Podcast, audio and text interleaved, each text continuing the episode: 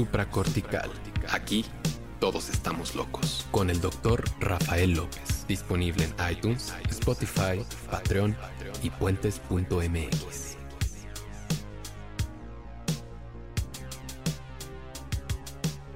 Bienvenidos a Supracortical, yo soy el doctor Rafa López, soy médico cirujano por la Universidad de La Salle y soy psiquiatra por la UNAM.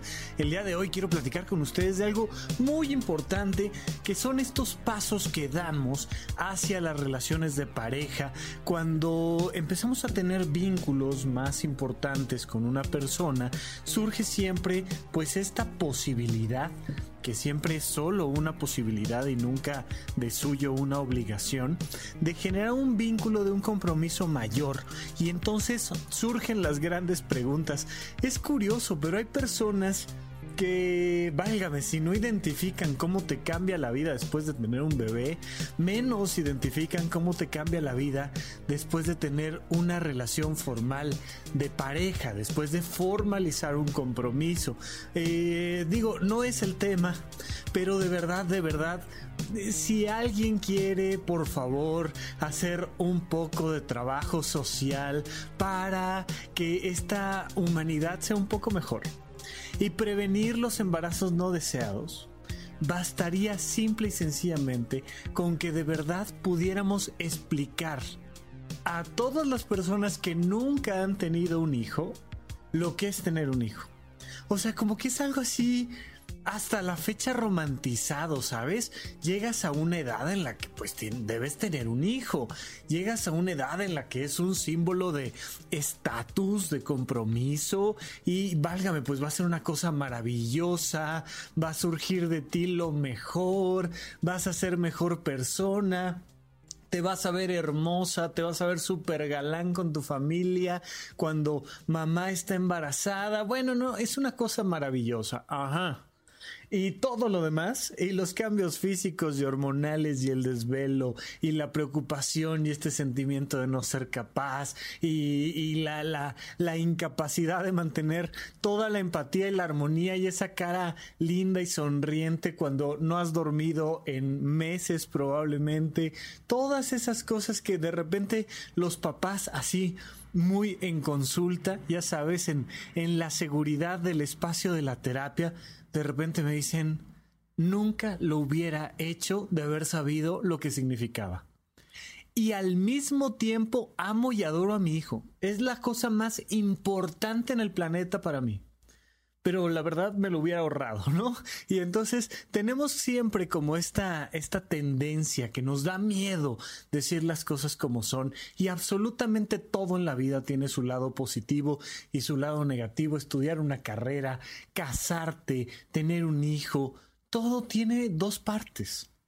Y una manera padrísima de prevenir los embarazos no deseados sería simple y sencillamente explicar lo que significa eso. Por supuesto que no es ni tan simple ni tan sencillo hacerle entender a un adolescente, a un adulto joven, a cualquier persona lo que significa tener un hijo, lo que significa tener una pareja estable.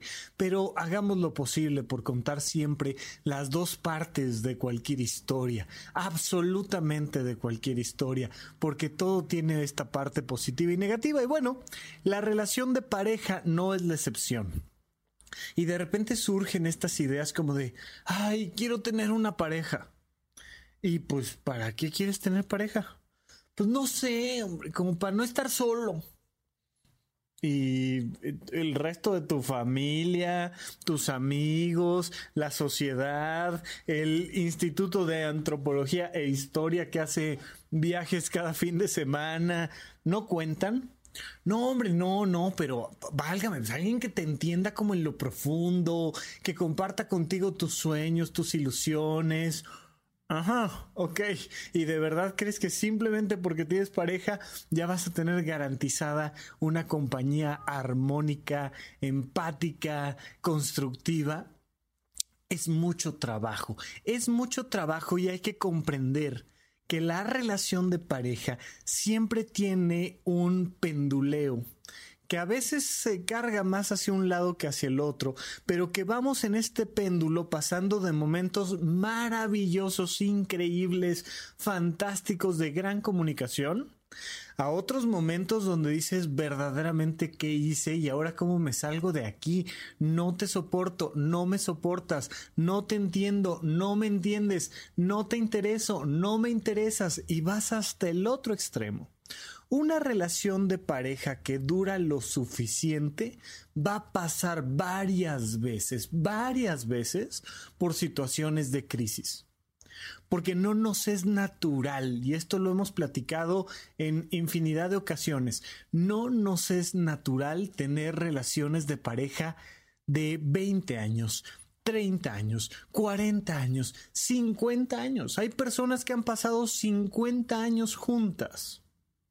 Y con esta sensación como de responsabilidad de estar en pareja, como de obligatoriedad de estar en pareja, y entonces vas penduleando. Y hay momentos donde te sientes mucho mejor y donde naturalmente te da gusto estar con el otro y te entiende y te entiendes a ti mismo a través de él y te apoyan y apoyas y se da una relación padrísima. Y de repente van pasando las cosas sobre todo considerar que la vida va siendo siempre un cambio de situaciones y entonces un cambio de trabajo, la llegada de un hijo, una enfermedad, una situación económica que mejora o que empeora y nos cambia la relación de pareja. Y la gente tiene todavía muy arraigada esta historia de y vivieron felices para siempre. Como que esa, esa experiencia de los 25 años cuando la conociste y cuando te conoció, como que así van a ser para siempre. Y nada más llegando la boda son otros. Y pasando la luna de miel son otros y regresando a la casa y comprando la primera alfombra y el primer cuadro y decidiendo dónde los van a poner, son otros y la vida nos va cambiando. Y de repente ella que estudiaba contigo y hacía las tareas en la licenciatura y él que se iba a la biblioteca a sacar un libro y lo traía amorosamente y nunca lo abrían porque estaban contemplándose el uno al otro, de repente ella entra a trabajar a una oficina y él entra a trabajar a una fábrica y se abren dos mundos completamente distintos y desconocidos para el uno y para el otro y cambia la relación de pareja. Cuando hablo de la pareja, eh, no hablo sobre todo de estas parejas de corto alcance, ¿no? Parejas de un año, dos años o menos, unos meses, donde tú vives en tu casa, ella vive en la suya, y mal que bien, pues si hay una relación y si hay un compromiso y si hay un, un acuerdo de exclusividad y de, monogamia y, y sí, y está padre pero no reclama tantos retos como reclama un matrimonio o una relación de pareja donde independientemente de si ha habido una ceremonia civil o religiosa, pues se abre una posibilidad de vivimos juntos y estamos comprometidos para siempre y a lo mejor tenemos un hijo y yo qué sé.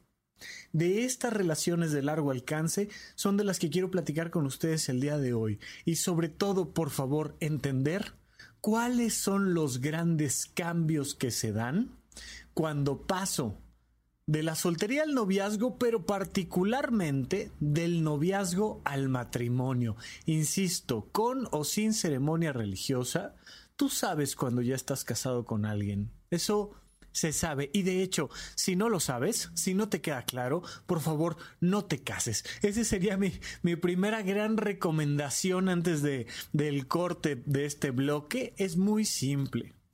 Cuando tú sabes que ya estás casado, es momento para casarte. Apenas lo comentaba yo con, con un chico, un, un adolescente, ya casi un adulto joven, que le, me decía, es que, ay, no sé si me va a decir que sí o, o, que no, porque yo quiero que sea mi novia y me encanta y me fascina. Y le digo, a ver, muy fácil. Tú le vas a preguntar si quiere ser tu novia cuando ya lo sea. Esto es una regla humana fundamental. Primero el lenguaje no verbal y luego el lenguaje verbal. Primero, todo este vínculo donde nos pasamos horas platicando el uno con el otro, donde te hablo con un tono de voz distinto a ti que al resto del mundo, donde tenemos una palabra especial para referirnos el uno al otro, donde hemos compartido intimidades que no le hemos compartido a otras personas, sueños, miedos, experiencias, preocupaciones, y de repente te das cuenta de que ya tienes novio, de que ya tienes novia. De repente te das cuenta de que ya estás casado, que ya no quieres estar con alguien más, que tu nivel de compromiso es un deseo y no una obligación. Y entonces viene la pregunta, oye, ¿quieres ser mi novia? Y entonces viene la pregunta, oye, ¿te quieres casar conmigo? Y de repente viene la pregunta de, oye, ¿quieres tener un hijo conmigo? Siempre tiene que haber una pregunta. Es, es, de verdad, es una recomendación de buenas prácticas. Es como, como poner a la renta un espacio, un departamento, una oficina. Pues mira, primero tienes que ver que la persona esté interesada, te caiga bien, eh, que no te vayas a meter en un problema para rentarle y después firmas el contrato. Sí vale la pena hacer la pregunta explícita de, oye, ¿Quieres ser mi novia? Sí vale la pena. Seas millennial, seas centennial, seas lo que me digas. Si no está esa pregunta, estás un nivelito abajo en el punto del compromiso. Tantito abajo. ¿Se vale? 100%. Se vale. Pero si realmente ya quieres dar un paso más, implica un acuerdo verbal al menos. Ya en, niveles de matrimonio, definitivamente mi recomendación es que sí implique un acuerdo explícito que se firme ante un, ante un registro civil donde dices me estoy comprometiendo contigo. El amor no se va a ver afectado por la pregunta. El amor no se ve afectado por hacerlo explícito. El amor se ve afectado precisamente por la falta de comunicación y por la falta de claridad en el proceso de los compromisos. Vamos a platicar de esto y de cómo va cambiando el compromiso y la libertad cuando regresemos de un pequeño corte aquí a Supracortical.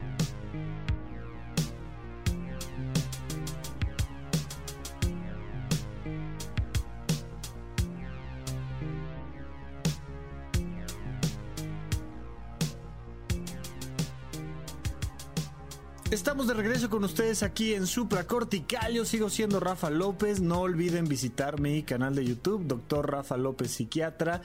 Y si quieren platicar conmigo, mi red social favorita es Twitter y me pueden buscar como arroba Rafa Rufus con doble R en medio, por favor. Y por supuesto, si tienes alguna ah, duda en particular, quieres eh, contactar directamente, me puedes escribir a contacto arroba rafalopez.net.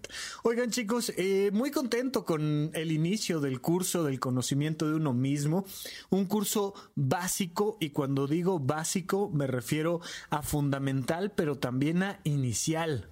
Hay una gran cantidad de cosas que debemos de conocer sobre nosotros mismos y en este curso apenas vamos a dar después de dos meses de trabajo intenso con sesiones semanales que puedes tomar desde tu casa, en tu computadora, en tu celular o que puedes venir aquí y tomarlo directamente en mi consultorio al mismo tiempo, eh, pues después de dos meses intensos de trabajo va a quedar mucho material por profundizar, pero cada uno de estos cursos que vamos a ir dando a lo largo de este año y espero yo de estos años, son piezas centrales que te permiten comprenderte mejor y por tanto elevar la calidad de tu vida, mejorando tus vínculos con los demás. Uno de estos cursos se titula Soltería, Pareja y Familia. Y dentro de este curso hablamos del código de la pareja. Y dentro del código de la pareja hablamos de estos procesos de compromiso y de reglas de los que les estoy platicando el día de hoy. Estamos haciendo una pintadita nada más, pero quiero que se entienda esta parte. A ver, cuando tú vas incrementando el nivel de compromiso, vas disminuyendo la libertad y vas incrementando la compañía. Esta es una ecuación que les voy a repetir porque quiero que quede súper claro, ¿no? A mayor compromiso, menor libertad y mayor compañía. Oye, suena horrible. ¿Por qué? ¿Cómo que menor libertad? No, no, no, no, no. Si se supone que la pareja tiene que ser los dos libres, eh, cada uno tomando sus decisiones que le permitan vincularse a la persona y estar bien. Y, sí, sí, sí, sí, sí, sí. Totalmente de acuerdo, sí. Pero hay que entender una cosa. A mayor compromiso, menor libertad. Porque la libertad no es otra cosa sino la capacidad de tomar decisiones. Cuando eres 100% libre, es porque tú te responsabilizas de ti y tú decides por ti. Un niño recién nacido no es libre, punto. Tiene el potencial de serlo.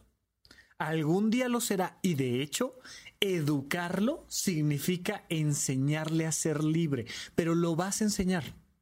Pero primero que nada, es 100% dependiente de las decisiones que tome mamá, que tome papá o que tome el adulto responsable en cuestión. No es libre. Conforme va creciendo, le vamos dando su libertad. Le vamos dando su libertad en la medida en la que él se va responsabilizando de sí mismo. Oye, mi amor, este es hora de comer las verduras. ¿quieres brócoli o quieres coliflor? Y el niño tiene la libertad de decidir entre una verdura y otra. Y a lo mejor te dice ninguna y le dices, bueno, mira, pues entonces te vas a quedar con hambre porque no hay más para comer.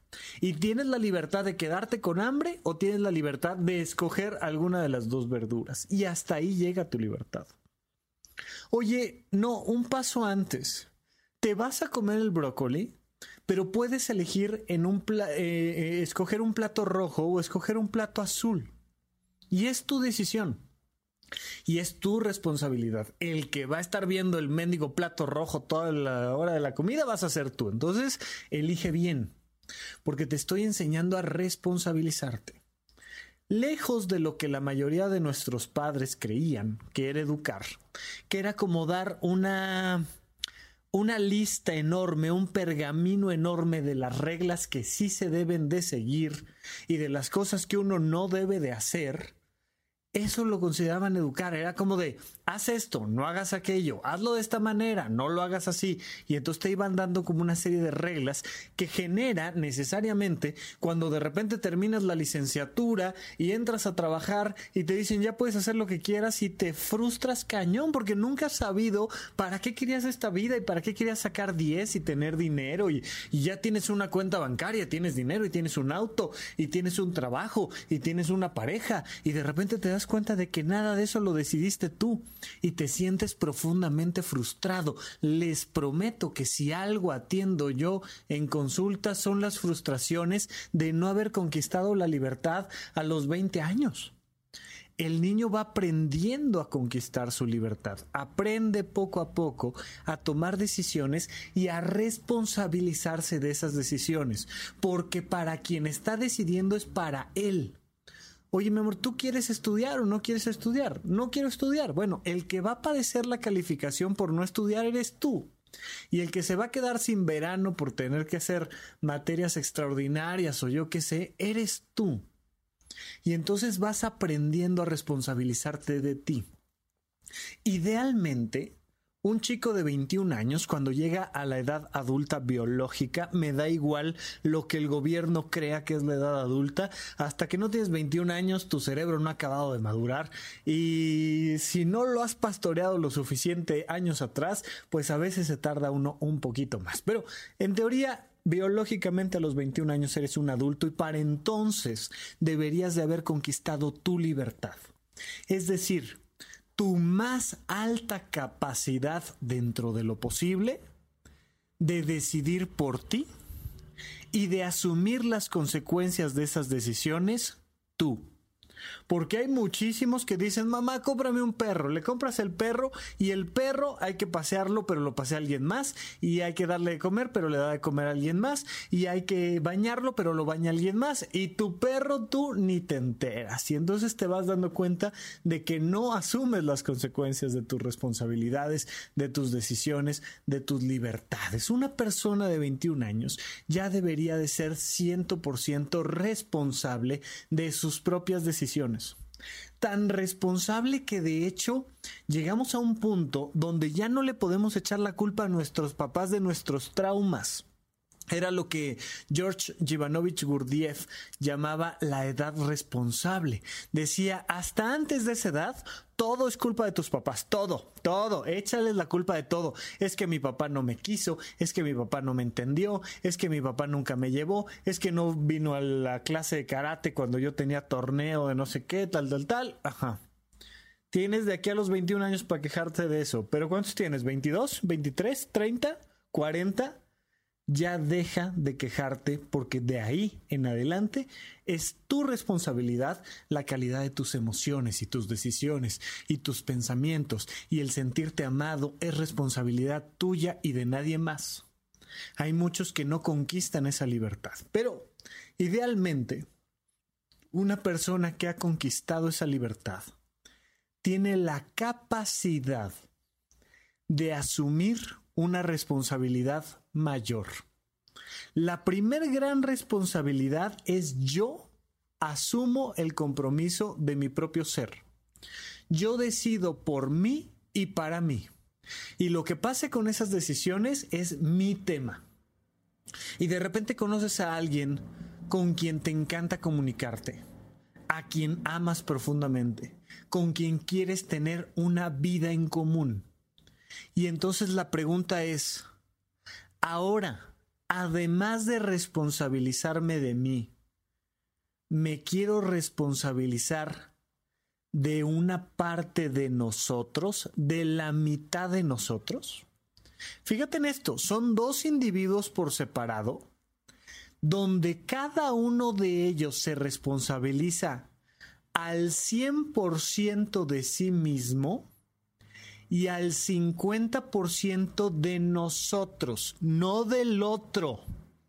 Hay una gran diferencia entre nosotros y el otro. Yo no tengo que hacer feliz al otro. Yo no tengo que salvarle la vida al otro. Yo no tengo que generarle placer al otro. Yo tengo que lograr que nosotros, es decir, nuestro matrimonio, nuestra casa, nuestra economía, nuestros tiempos, nuestra salud esté lo mejor posible y me toca la mitad de la carga. Entonces, eso necesariamente limita mi libertad. Porque ahora ya no puedo decidir yo porque sí a la ligera. Porque cuando yo tomo una decisión, ya no solo impacta en mí, impacta en nosotros. Cuando la relación de pareja termina, tú que eres un adulto responsable te vas y te sigues responsabilizando de ti. Yo que soy un adulto responsable me voy y me sigo responsabilizando de mí, pero se desvanece el nosotros, ya no hay un nosotros, ya no hay un nuestro lugar, ya no hay un nuestra película, ya no hay un nuestras cenas o nuestras conversaciones, ya no hay un nuestras relaciones sexuales, ya no. Ya son tus relaciones sexuales y mis relaciones sexuales. Tu casa, mi casa. Tus películas, mis películas. Tu perro, mi gato y se acabó. Y no pasa absolutamente nada porque es una relación entre adultos. Pero cuando somos una pareja y cuando no se ha disuelto esta relación de pareja, entonces todo lo que yo hago impacta en nosotros, en nuestros tiempos, en nuestras formas, en nuestros canales de comunicación. Y entonces tengo que tomar una serie de decisiones en conjunto contigo. Si tú no quieres compartir las tomas de tus decisiones, no te vincules con alguien más, no crees un nosotros. Y por favor, no caigas en esta visión infantil de pensar que, ah, no, no, pues cuál nosotros, o sea, yo tomo mis decisiones y ya no tiene nada que ver con ella, que a ella no le afecte, que a él no le importe. No. Incluso si llegas un poco más tarde, un poco más temprano, incluso si comiste algo en el trabajo, incluso si te quedaste con un amigo a tomar una copa de vino, incluso si le tomaste la mano a alguien más, incluso si le estás escribiendo a una hora determinada a alguien, está impactando en nosotros. Y a lo mejor puede estar impactando de manera positiva, o a lo mejor puede estar impactando de manera negativa. Pero lo que tienes que saber es que tú estás asumiendo un compromiso mayor que limita tu libertad, limita tu capacidad de decidir tú solito por ti, pero incrementa la compañía. Y todo aquel, me voy a quedar un poquito corto, pero por favor ayúdame con la analogía mental. Todo aquel que haya tratado de darse un beso a, sí mismo en el espejo, ¿te acuerdas? En aquellas épocas adolescentes, no sé si te haya tocado darte un beso en el espejo, no es igual que darle un beso a alguien más. Y no hay nada más rico en el planeta que darle un beso a alguien que te quiere dar un beso a ti se incrementa profundamente la compañía, se incrementa profundamente la intensidad de la relación, pero disminuye la libertad. Y no hay nada de malo en eso. De hecho, eh, esto que les platicaba yo de tener un perro, lo platicaba apenas con, con uno de mis pacientitos adolescentes y con su mamá. Le decía, en cuanto llegue el perro, el muchacho este mozalbete de 15 años va a traer la correa siempre dentro de la casa puesta en la mano izquierda, como si fuera un grillete. Y el otro extremo de la correa va a estar siempre al cuello del perro. No saben lo fácil que es la convivencia adentro de una casa con un perro que está siempre con la correa. El perro no se frustra, el perro no se enoja, el perro no se desespera, porque el perro tiene en su naturaleza esta búsqueda de una relación cercana con nosotros. Y cuando tenemos la correa así sueltita, un, metro y medio, ya sabes, o sea, no es, no es traerlo con la correa corta todo el tiempo, pero el chico va a aprender que una nueva relación implica un nuevo compromiso, pero que también disminuye la libertad, un poquito nada que me lastime, nada que no esté haciendo yo por puro gusto. Pero cuando adopto un perro, cuando compro un perro, en ese momento adopto, compro responsabilidades y disminuye mi libertad. Pero nosotros los que tenemos perro, nosotros los que tenemos pareja, sabemos que si algo nutre la vida del ser humano, es formar un compromiso. Y es una cosa hermosa y maravillosa, pero siempre, siempre y de manera muy positiva, tiene que entenderse que va a expensas de la libertad. Ya tienes que empezar a crear una serie de acuerdos con el otro y dentro de esos acuerdos va a haber una libertad total. Pero es como poner los límites del campo de juego. De aquí a acá podemos jugar libremente. Pero de aquí a acá ya te estás saliendo de las reglas del juego. Tú puedes irte al gimnasio y hacer ejercicio solo, no tiene nada de malo. Pero no puedes pretender entrenar taekwondo sin límites específicos de una arena donde vas a competir con alguien más. ¿Te has dado cuenta en las Olimpiadas y tal vez si lo has practicado tú en algún momento? que estás en combate con alguien más. Estás comprometido con tu contrincante. Si tú en ese momento agarras y te sales y te vas, pues tienes todo el derecho. Pero ya no hay un nosotros, ya no hay una nuestra batalla y ya no hay un crecimiento mutuo. Cuando tú te sales de la arena, ya no estás compitiendo conmigo así tengas el mejor argumento del mundo. Vamos a platicar de cómo establecer esas reglas que nos ayudan a convivir con nuestra pareja cuando regresemos de un pequeño corte aquí a Supracortical.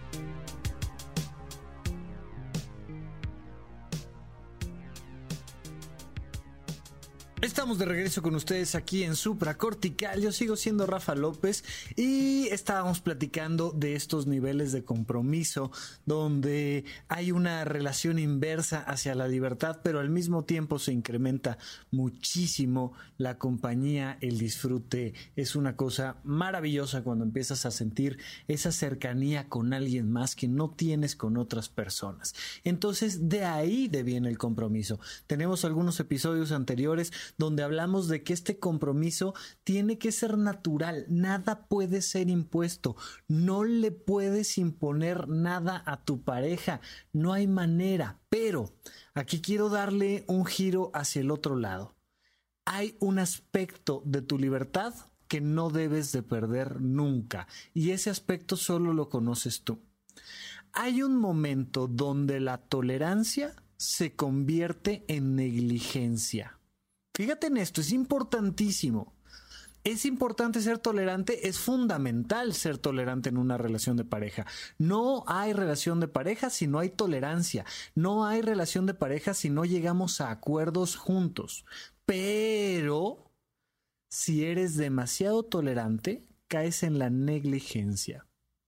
Hay cosas de ti que no son negociables. Que si las negocias, entonces ya estás poniendo a la venta tu individualidad, tu escala de valores, tus preferencias, tus decisiones, tu ser. Hay un momento donde si tú cedes, entonces te estás nulificando. Oye, pero es que este no me encanta que salgas con tus amigos o con tus amigas o Ok, está bien, mira, lo negociamos, ok, de acuerdo. Oye, pero no me gusta esta comida que te gusta comer a ti. Oye, pero no me gustan esas películas. Oye, pero no me gusta tu familia. Oye, pero no me gusta cómo te... Y de repente uno dice, bueno, ¿y entonces quién soy? Para tener una buena relación de pareja y llevar la fiesta en paz, ¿no? Para, para que no haya demasiados conflictos. Entonces resulta que tengo que dejar de ser yo. No. No, definitivamente no. Y tiene que haber aspectos que no se puedan negociar en la relación de pareja, porque si no significa que no quieres estar conmigo, quieres estar con alguien más. Pero hay un montón de aspectos que siempre habrá que negociar. 60 mil millones de tonterías que necesariamente hay que negociar. Y entonces te voy a pedir que tengas una tabla muy clara que tiene tres niveles básicos. Lo no negociable, lo negociable pero importante y todo lo demás. Todo lo demás que es 100% negociable. Normalmente lo no negociable suelen ser una, dos, tres cosas. Difícilmente son tres cosas. Lo no negociable es no negociable. Ojo, no es amenaza es no negociable, ¿ok? Esto es importantísimo porque de repente en una sesión de pareja puede suceder que ella dice, ¿sabes qué? No es negociable la infidelidad. Él dice, ¿sabes qué? No es negociable, yo qué sé, este, X, Y o Z situación. Y de repente ella que pidió como no negociable el tema de la infidelidad se entera que por tercera vez su marido le acaba de ser infiel.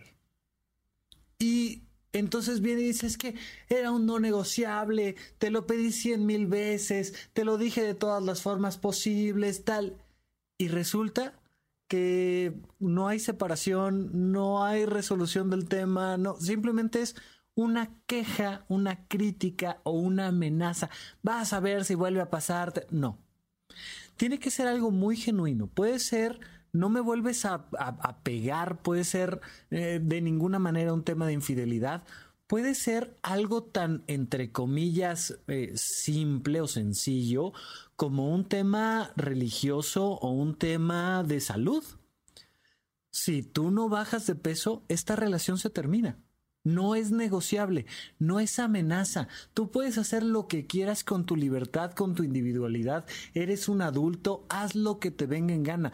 Pero si quieres tener una relación de pareja conmigo, tienes que pesar máximo tanto, ¿no? O sea, es un tema de peso o es un tema de religión. Perdóname, tenemos que ir a misa todos los domingos a las 7 de la mañana te cae que todos los domingos, sí, oye, no, no, no, es que estás exagerando muchísimo, yo necesito que te vayas a terapia de pareja, que te vayas a psicoanálisis, que te tomes algún medicamento, pero ¿cómo me vas a pedir que vaya a misa todos los domingos a las 7 de la mañana?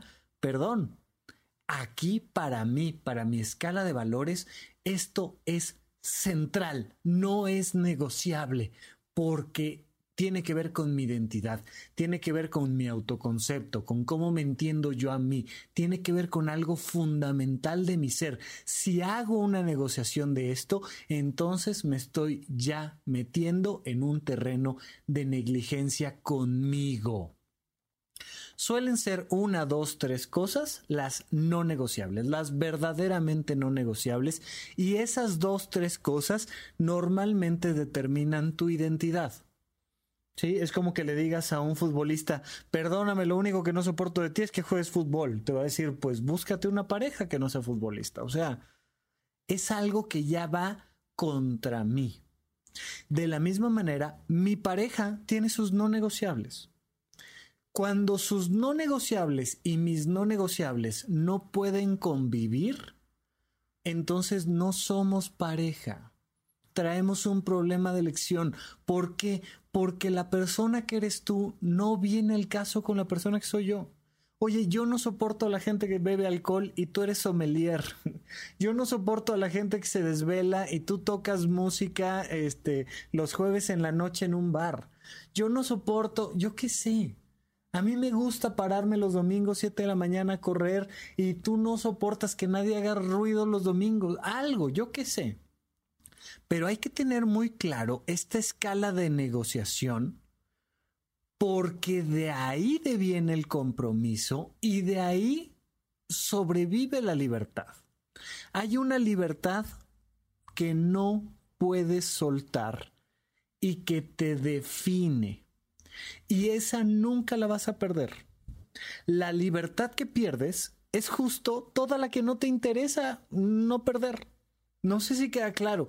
Es decir, em, tú llegas a un lugar y lo que quieres en particular es sentarte en este asiento.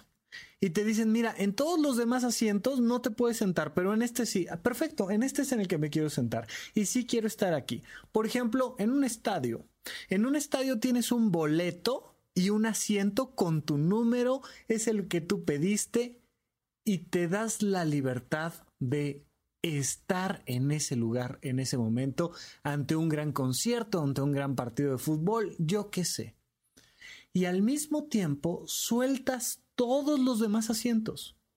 Dejas que cualquier persona se siente en el resto del estadio, pero no puedes dejar que alguien te quite tu lugar en el estadio.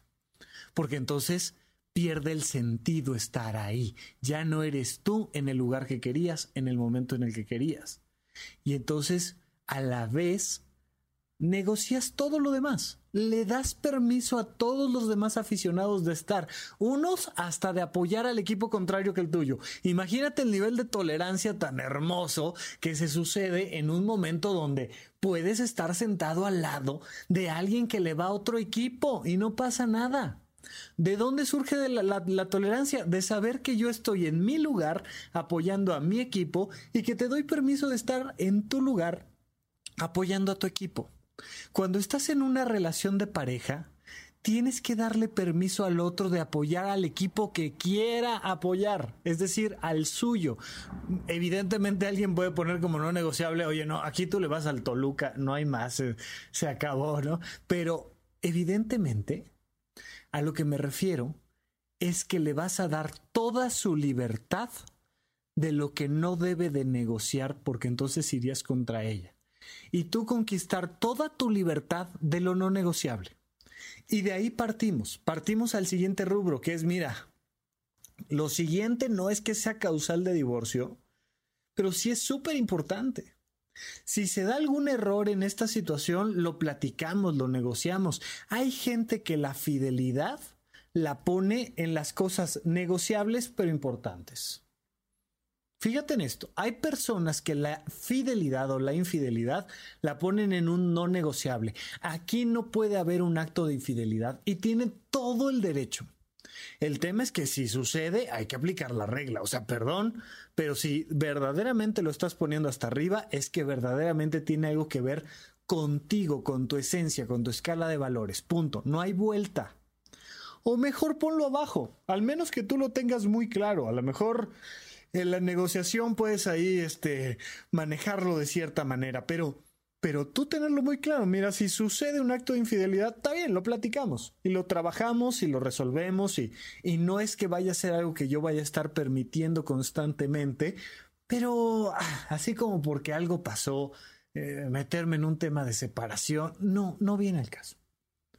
Hay personas, hay parejas que cuando hablas del tema de la infidelidad o de la fidelidad, lo ponen hasta abajo. Oye, pues si se da, está padre, mira, siempre y cuando tú llegues a dormir, hombre, no faltes más de una vez al mes a la casa. Está bien, hombre. Mira, parejas donde se ven seis, ocho meses al año y el resto del tiempo no se ven y tienen un acuerdo tácito de que pues si algo pasa, pues no pasa nada y genuinamente no pasa nada. Y para los dos en su escala de, eh, de, valores no está dentro de las reglas de la pareja el tema de la fidelidad. Claro, si estamos en los seis meses, ocho meses en los que estamos juntos, pues te encargo ahí un poco de la monogamia, por favor, si fueses tan amable. Y también te voy a pedir este, tus exámenes de sangre para saber que no te has enfermado de algo, yo qué sé pero va de pareja en pareja.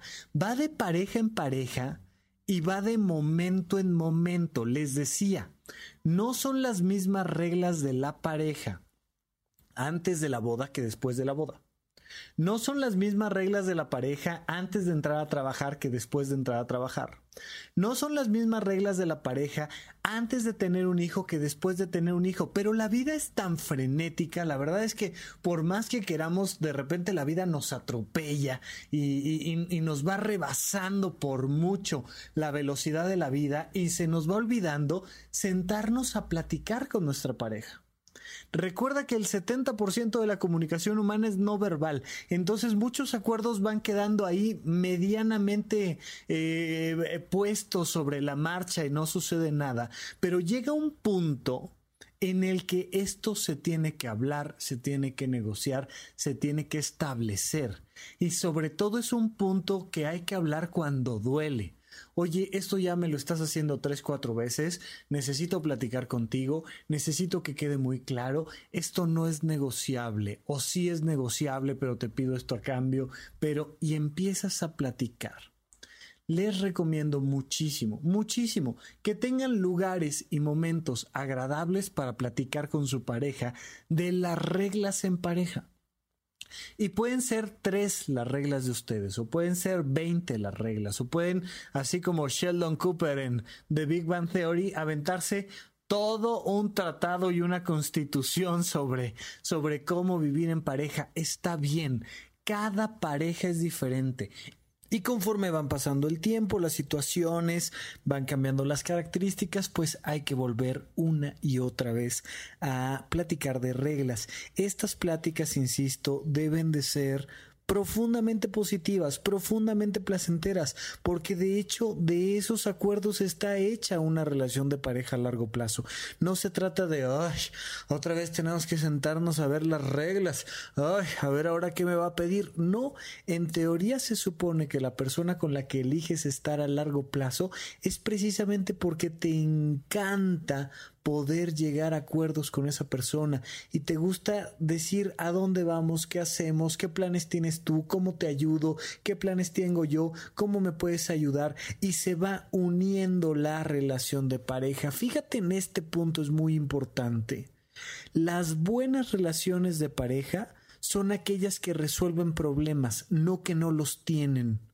Absolutamente todas las relaciones de pareja tienen problemas, todas, el 100%. La única manera de que tú y yo no tengamos un problema es que no estemos juntos. Si no estamos juntos, no vamos a tener problemas. Si no tenemos hijos en común, no vamos a tener problemas. Si no tenemos una casa en común, no vamos a tener problemas. Pero si tenemos una vida en común, vamos a tener problemas en común. Vamos a tener mis problemas, tus problemas y nuestros problemas. Y ese es el otro punto fundamental hay que distinguir, independientemente de nuestros negociables y no negociables, qué cosas son mis temas, cuáles son tus temas y cuáles son nuestros. Porque yo, como les decía al principio, me tengo que encargar del 100% de mis temas y del 50% de nuestros temas. No puedo estar esperando que tú te, tú te encargues de mis temas. Esto se tiene que entender muy claro, no es tan sencillo de entender, a lo mejor habría que eh, platicar un poquito más a fondo en otros episodios, pero de repente confundimos en una relación de pareja y creemos que todo es nuestro, que todo dinero gastado es nuestro dinero gastado, que todo lugar dentro de la casa es nuestro lugar en la casa, que todo tiempo es nuestro tiempo y no. Debe de estar muy claro lo que es mi tiempo, mi dinero, mis deseos, mis sueños y yo responsabilizarme de ellos. Y muy claro que es nuestro tiempo, nuestros espacios, nuestros compromisos y responsabilizarme de la mitad de ese proceso. De la mitad es un decir, ¿no? Porque evidentemente hay situaciones en las que se carga más la balanza hacia uno, hacia el otro, pero idealmente entender que yo no me tengo que responsabilizar de lo tuyo, tú no te responsabilizas de lo mío, sino que los dos nos responsabilizamos de lo nuestro y de cada uno de nosotros. Hasta aquí este punto y espero que les pueda ayudar a entender que justamente estos compromisos y estos problemas son lo que generan el amor, la cercanía, la intimidad en una relación de pareja. Hay que buscar hacerlo de la manera más empática, más amorosa, más divertida, más placentera. Bien, hasta aquí nuestro programa del día de hoy. Seguimos platicando en una semana más. Recuerden que pueden entrar a puentes.mx diagonal supracortical y que ahí siempre encontrarán este episodio y todos los demás que hemos hecho hasta el momento. Y en las aplicaciones como iTunes, Spotify encuentran los más recientes, pero con los más recientes me parece que nos referimos como a los 100 más recientes. Entonces hay bastante material. Les agradezco mucho su compromiso, les agradezco muchísimo su compañía y seguimos platicando. Hasta la próxima. Supracortical. Aquí todos estamos locos. Con el doctor Rafael López. Disponible en iTunes, Spotify, Patreon y puentes.mx.